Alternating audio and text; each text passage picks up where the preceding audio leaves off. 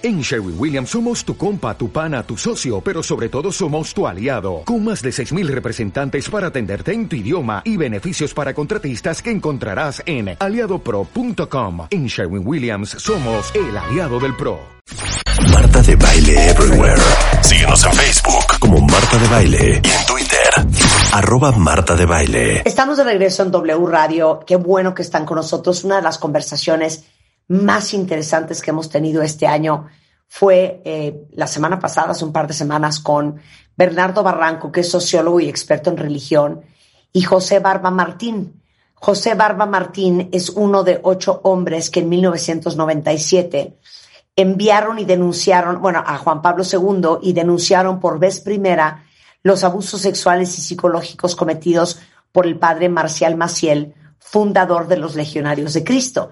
Y es un honor y un, eh, y un placer que esté con nosotros de regreso José Barba Martín, que aparte es doctor en estudios latinoamericanos por la Universidad de Harvard, a contarnos eh, su experiencia que nos compartió la última vez y que nos acompañe Bernardo Barranco, eh, que es consentido de este programa, es experto en temas de religión, maestro en sociología del catolicismo contemporáneo autor de varios libros, entre ellos El Evangelio Social del obispo Raúl Vera, El Infierno Electoral, etcétera, etcétera. y, danos, si quieres tú, em, Bernardo, un, breve resumen de lo que vimos la última vez. Claro que sí, Marta. Muy buenos días. Eh, mira, pues eh, básicamente nos eh, planteamos el tema de la pederastia clerical. ¿Qué es?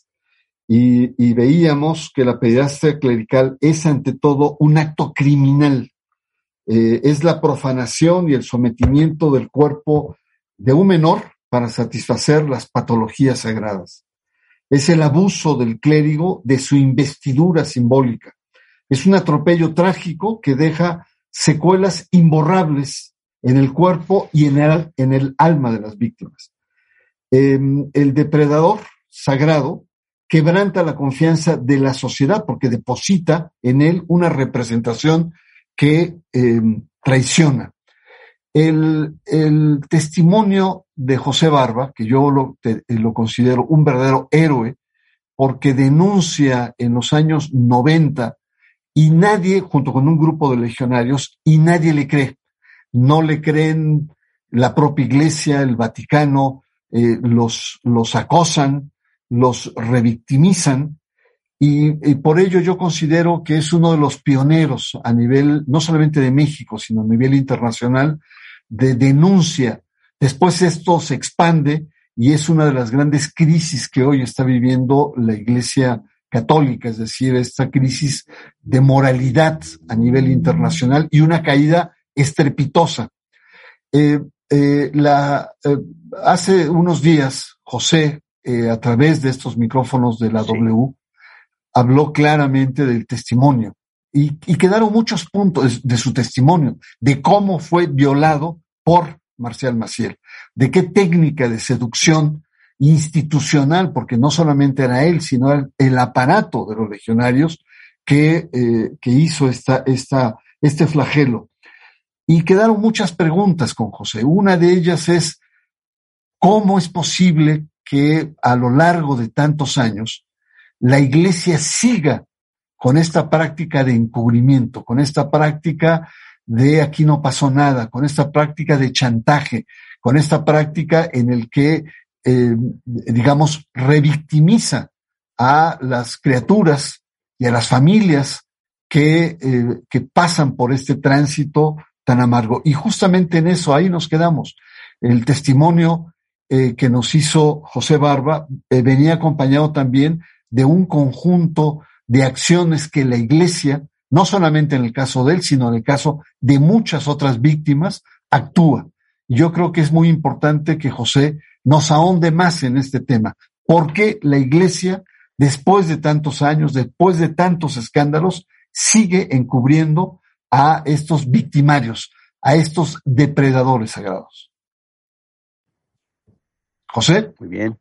Sí, muy bien. Bueno, muchas gracias. Bienvenida de Nueva York, señora de baile. Un abrazo eh, por todos los esfuerzos.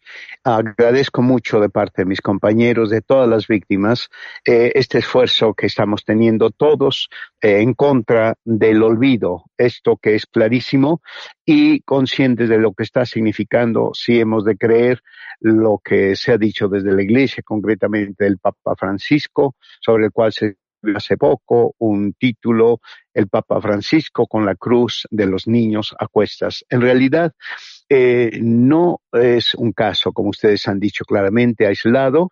Me encontré entre mis notas algo del 5 de febrero del 2009 en una entrevista de Carmen Aristegui con la señora Flora Garza Barragán, en donde una persona, Jorge de, Habla, de Alba, habla no de niños, sino de una mujer que a los 15 años quedó embarazada por Marcial Maciel, que tenía entonces 68. Entonces, lo que quiero decir es que el abanico se abre enormemente, pero se carece de información, aunque hay datos perfectamente registrados. ¿Por qué sucede esto dentro de la Iglesia? Yo creo que hablamos de Iglesia internacional, pero también, es decir, católica, pero también hablamos del tema de tu libro, Bernardo, que es ¿Por qué el México?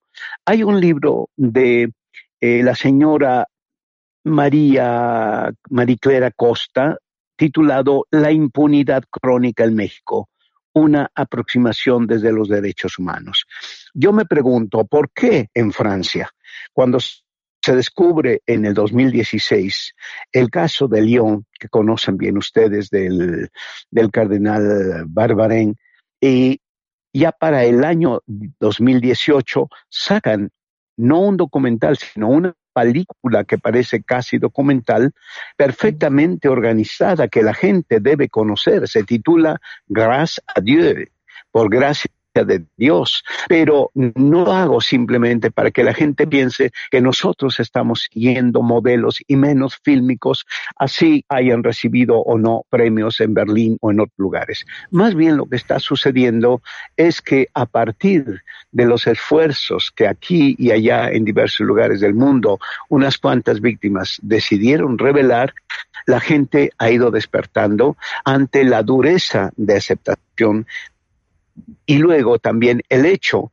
de que en general la gente y nosotros, en las condiciones en que vivíamos los mexicanitos fuera de México durante tanto tiempo, no teníamos la menor idea de nuestros derechos, ni cívicos ni religiosos acerca de lo cual indudablemente ya se ha escrito mucho y lo sabemos, los derechos humanos en la Iglesia, cristianismo y derechos humanos, todo esto que tiene que tratarse y eh, el por qué la Iglesia ha permitido o ha resistido, yo creo que es porque le ha faltado fe suficiente desde el punto de vista religioso para saber que no se puede engañar a Dios y que no se puede engañar durante mucho tiempo al público y a la fidelidad católica. Oye, José, hay un tema que me parece muy importante y es eh, las experiencias en otros países para enfrentar la pederastia en la iglesia. Es claro que la pederastia es un fenómeno más amplio de la iglesia católica. Es claro también que la, la, pederastia también es más amplia en las iglesias. Hay, el mismo fenómeno se presenta en otras iglesias eh, protestantes, evangélicas, en donde los curas están casados incluso. Em, eh, lo que te quería em, eh, consultar o, plantear es que en otros países el Estado tiene una actitud mucho más decidida a enfrentar la pedrastia de la Iglesia. Es decir, atrae casos, estados como Chile, que tienen legislaciones muy fuertes, Australia, algunas entidades en, Estados Unidos, ese es, un aspecto muy importante que carecemos en México. Y una segunda eh, parte que para me parece muy importante es que las víctimas se agrupan, José. Las víctimas organizan redes, defienden sus derechos, plantean en medios de comunicación sus demandas, presionan a las autoridades. ¿Qué tendríamos que hacer en México, José, para que realmente como sociedad enfrentemos el tema de la pedrastia? Bueno, como suele decirse a veces casi como un cliché, el problema es multifactorial. En este caso es antropológico, es cultural, tiene que ver con el derecho y con el rezago en la educación del eh, católico mexicano promedio. Esto ha sucedido desde luego de una manera muy semejante en Irlanda, solo que ya finalmente despertaron y tuvieron eh, la valentía que desde el primer ministro de Irlanda eh, confrontó al Vaticano diciéndole que no habían cumplido ellos, con qué derecho iban a exigirles a Irlanda el cumplimiento de cosas que los obispos decían habían efectuado por instrucciones desde, desde el Vaticano. Así que yo creo que el problema viene de la madurez y del sentido del derecho que se da a los ciudadanos diversos países. Nosotros tenemos el caso de Australia y del cardenal Penn. Nosotros tenemos el caso de España que se parece mucho al de México, donde ya hay muchos testimonios y sin embargo todavía no se han tomado fuertes cartas en el asunto. recuerden que ya desde hace muchos años hubo un sacerdote en Italia que propuso el concepto de genocidio aplicado a todas las víctimas inocentes por abuso sexual clerical. Esto se ha dado incluso en países que no son predominantemente latinos, sino más bien eh, del norte de, de Europa, como, como en Holanda, por ejemplo donde ha habido 20.000 víctimas y es un lugar minoritariamente católico. Entonces yo creo que en grandísima parte tiene que ver con el hecho del reconocimiento de los derechos propios y luego el fenómeno tecnológico de la comunicación. La tecnología va a traer muchos bienes y para algunos muchos males, al expandirse, porque cualquier persona puede estar escuchándonos con un celular, puede estar leyendo noticias en un, en un aparato de Internet, pero el hecho es que insistimos, no se ha actuado a pesar de que ha habido muchas voces con tiempo de gente eh, religiosamente sana. Por ejemplo, Mauro Rodríguez Estrada, desde hace tiempo tiene un mensaje cristiano y salud mental, la psicología de la personalidad y el cristianismo, pero nadie le hizo caso. Y él estudió en Roma, él fue religioso. Entonces, ¿de quién es la responsabilidad? Aquí tendríamos que preguntarnos nosotros con María Antonieta Morales, que habla de otros temas, pero sí habla de crisis y reconstrucción del espacio social.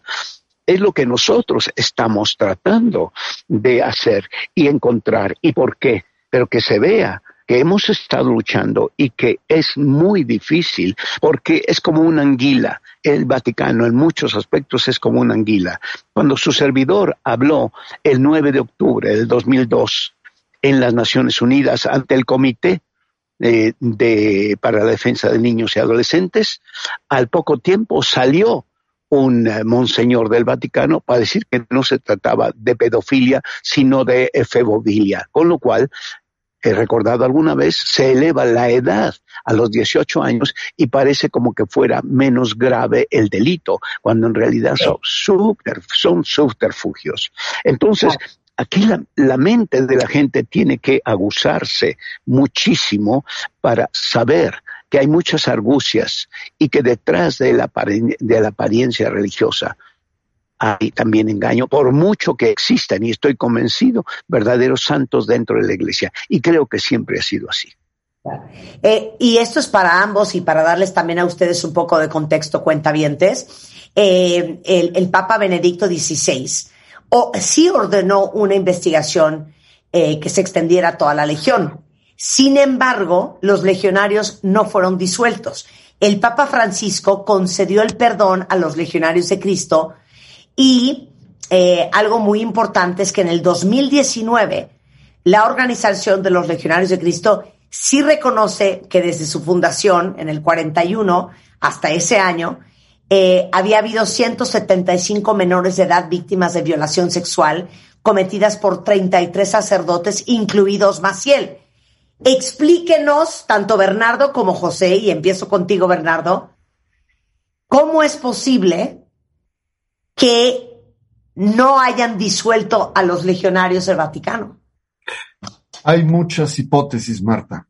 Eh, yo como buen sociólogo, profano en los temas eh, religiosos, me atrevo a afirmar que los, legionarios tienen una cantidad muy importante de recursos económicos, eh, de los cuales el, el Vaticano eh, tiene un respaldo importante. hay un libro de Jason Berry que se llama Las finanzas del Vaticano, donde muestra el peso que tienen los legionarios en materia económica. O sea, por la cantidad de dinero que ellos logran recaudar, que le es muy conveniente y necesario al Vaticano. Incluso eh, eh, eh, pusieron ahí a, a, Velasio de Paolis, que era un economo, una persona que manejaba las finanzas, precisamente para, digamos, agudizar estos vínculos. Entonces, yo, esa es una hipótesis profana, si tú quieres, ¿no? Por interés. Por interés, porque la verdad, la verdad sea dicha, los informes, sobre todo lo de los propios legionarios, se quedan cortos Pensar que Maciel solamente abusó de 60 niños cuando tenemos un historial de un criminal eh, infame, eh, eh, es realmente muy miserable, digamos, la, cifra que da y también la actitud de lavarse la cara por parte de los legionarios. Es decir, ahí, y, yo cedo la palabra a, José, que tiene mucha información de, adentro y, y sobre todo de adentro de su corazón, pero los legionarios siguen reproduciendo, y esto se ha venido viendo, abusos sexuales eh, de diferentes generaciones de legionarios. Es decir, hay una especie como de cadena que está al interior que ni las autoridades civiles, seculares de diferentes países, pero tampoco las autoridades religiosas captan y no entran al tema de fondo, y es que los abusos se siguen presentando al interior de la legión. José. ¿Cuál sería tu explicación, José? ¿Por qué crees que los legionarios no los disolvió el Vaticano? Bueno, eh, abundando un poco en lo que dice nuestro amigo Bernardo, en efecto, Jason Berry menciona que se trata de que el presupuesto anual del Vaticano equivale a un tercio de las finanzas anuales de la Legión de Cristo. No analiza todavía eh, Jason de dónde proceden los fondos, que eso sería muy importante de investigar. Eh, pero aparte de los recursos económicos que Marcial Maciel utilizó de diversas maneras, desde la primera vez que fue a Roma en 1946 a los 26 años, él llevaba, eh, de alguna parte, llevaba mm, dinero oro mexicano que daba a las autoridades con las que se relacionaba en una Italia enteramente devastada por la pobreza. No todavía yo la vi a partir de mediados de los 50. Entonces, no solamente se trata de el dinero, se trata de las alianzas internas que hay dentro de iglesia. Y si acudimos al aforismo romano de similes, con similibus, similiter congregantur, los semejantes se juntan con los semejantes de manera semejante, eh, es evidente que había gente indudablemente podrida dentro dentro de la iglesia con la cual fue formando alianzas Marcial Maciel. Esto es indudable y tengo testimonios de gente que estudió en la Gregoriana y dijo hace unos cuantos años que sabía, por ejemplo, que los tres grandes amigos de Marcial Maciel, Pizzardo, Canali y Mítara eh, tenían fama de homosexuales en los años 50, precisamente cuando nosotros estábamos ya asentados en Roma, porque la Legión de Cristo se establece desde 1950 en el verano, ya con un colegio enteramente construido en una avenida y con unos aires verdaderamente de lujo, sin saber de dónde procedía el dinero. Hay información de la cual no se puede hablar ahora, no es oportuno, pero la pregunta de si es solamente el dinero, no, yo creo que es un arte particular. Si ustedes se acercan a un libro de Félix Báez Jorge, publicado por la Universidad de Jalapa hace ya años, ahí encuentran un dato que me impresionó mucho a mí. Una característica de Rafael Guizar Valencia, el obispo santificado, canonizado, era que era un gran actor. Ahora bien, una de las personalidades que influyó mucho desde que Maciel tenía 15 años fue precisamente su tío, junto al cual estuvo un tiempo en Veracruz y luego en Ciudad de México. Repito, el libro es la biografía de 700 páginas de Félix Báez Jorge sobre Rafael Guizar y Valencia, en la cual aparte de tratar acerca de los engaños de Maciel, diciendo que cuando era joven habría iglesias aquí y allá, cuentos chinos que demuestra el autor la Cruzano que eran falsos, pero sí dice una cosa que me impresionó mucho. Monseñor Guise de Valencia era un gran actor. Ahora, Marcial Maciel también era un gran actor y supo conquistar de diversas maneras, no solamente por el dinero, no solamente por el sexo, porque es indudable que, como ha demostrado Frédéric Martel en su libro titulado Sodoma de hace unos cuatro años, la edición francesa, eh, había mucha homosexualidad dentro del Vaticano. Él habla de 80% de eh, homosexuales dentro del Vaticano. Entonces, hay, vean el libro. Ahí es. revelaciones, José. No, no, y además déjame decirte, Marta, déjame decirte que Frédéric Martel es homosexual. Y él, eh, lo dice, eh, él, lo, plantea abiertamente y él establece lo que llama el código Martel. Dice el 80% es homosexual y hay varios lobbies en el Vaticano. Y la cuestión acá es, entre más homofóbico es un religioso, más probabilidades de su homosexualidad, porque la quiere esconder. Claro. hay, una especie de juego perverso de simulaciones. Pero perdón, José, te, interrumpí. no, no, estoy de acuerdo. Incluso el caso concreto que él trata es de un eh, cardenal de origen colombiano que era uno de los que más atacaba precisamente eh, a los homosexuales. Era Alfonso López Trujillo, ¿verdad?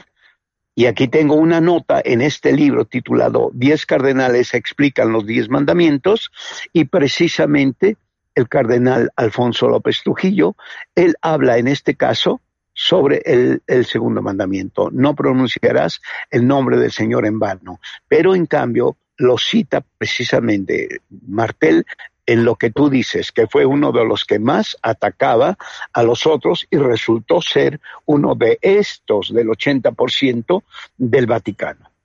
Y no solamente hay ese, ese, libro, hay otro de Dirito Rovescio y Dieci Comandamenti de varios autores. Este caso eh, dirigido, coordinado, como en el caso tú, este caso por Gal Shendon. Entonces, mucha información y tengamos en cuenta, eh, señora de Bale y, Bernardo y las personas que amablemente escuchan, que esta preocupación sobre, sobre las crisis en la iglesia viene de tiempo atrás. Estamos viviendo una enorme crisis que está rompiendo la fe de muchos. Quien tenga tiempo, que escoja el libro de Jean Guiton, Las crisis en la iglesia, que va mucho hacia el pasado y no trata solamente que vengan ni de lejos, vengan solamente de, la cuestión sexual. Trata de crisis históricas versus esas Pero el tema es muy prolongado. Se ha tratado, y tomamos solamente, por ejemplo, el problema del sexo en la iglesia, tenemos nosotros el libro de Jean Mayer sobre eh, el, celibato sacerdotal. Hay un libro de Henry Lee de 1909, dos tomazos grandes precisamente sobre el celibato. Tenemos la idea de, la historia de la, del celibato, eh, la sexualidad y, la, y el catolicismo nada menos que de Thomas Fox, que estuvo eh, dirigiendo una de las revistas y que me recomendó tratar precisamente el 3 de febrero de 1933, aquí en México, eh, Hans Kuhn, al que yo fui a consultar con su libro en la mano, el libro titulado Sinceridad y Veracidad, porque había un párrafo que me hizo pensar precisamente el conflicto que teníamos. Y fue cuando la primera pregunta que me hizo me dejó helado, no por el temor, sino por la sorpresa. ¿Teme usted por su vida? me dijo. Pero yo pensé, ¿por qué me hace esta pregunta? Y después, teme usted por su trabajo, pero repito, el 3 de febrero del año 93, aquí en México, cuando vino al Instituto Goethe y a ITAM, eh, yo me reuní con él durante 25 minutos, la primera vez, después lo vi en otra ocasión, pero su libro Sinceridad y Veracidad me hizo pensar precisamente en el problema que nosotros teníamos. Es un hombre valiente que fue sacrificado durante mucho tiempo y que fue acusado sin decir exactamente quién lo acusaba y de qué lo acusaba. Y él se queja de eso, y yo lo he citado en algunas ocasiones.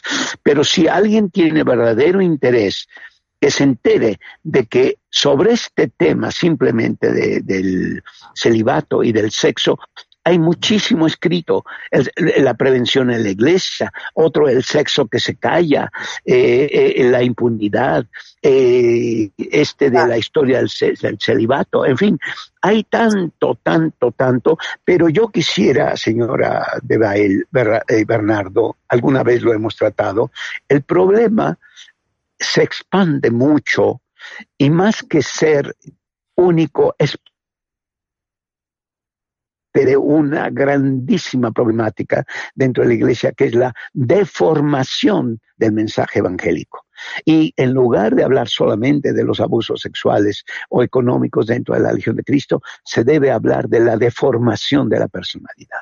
Esto, si no se trata, creo que muchos psicólogos, muchos psicoterapeutas, muchos psicoanalistas estarán preguntándose de qué están hablando. Oye, José, eh, eh, me gustaría simplemente el señalar eh, como conclusión de todo esto que nos has comentado ahora, que uno de los grandes déficits que tiene la Iglesia Católica es el tema de la sexualidad. La sociedad ha avanzado de tal manera que la Iglesia está muy atrás. Y si no se replantea a fondo la relación entre la fe, la Iglesia y la sexualidad, eh, seguiremos viviendo estas deformaciones. Así es que, querida Marta, eh, pues esto es uno de los grandes temas que a lo mejor podríamos abordar a, futuro. 100%. Hablemos de eso en un tercer episodio con José Barba Martín y con Bernardo Barranco. ¿Estás, eh, ¿Aceptas la invitación, José Barba? Hablemos de la eh, sexualidad.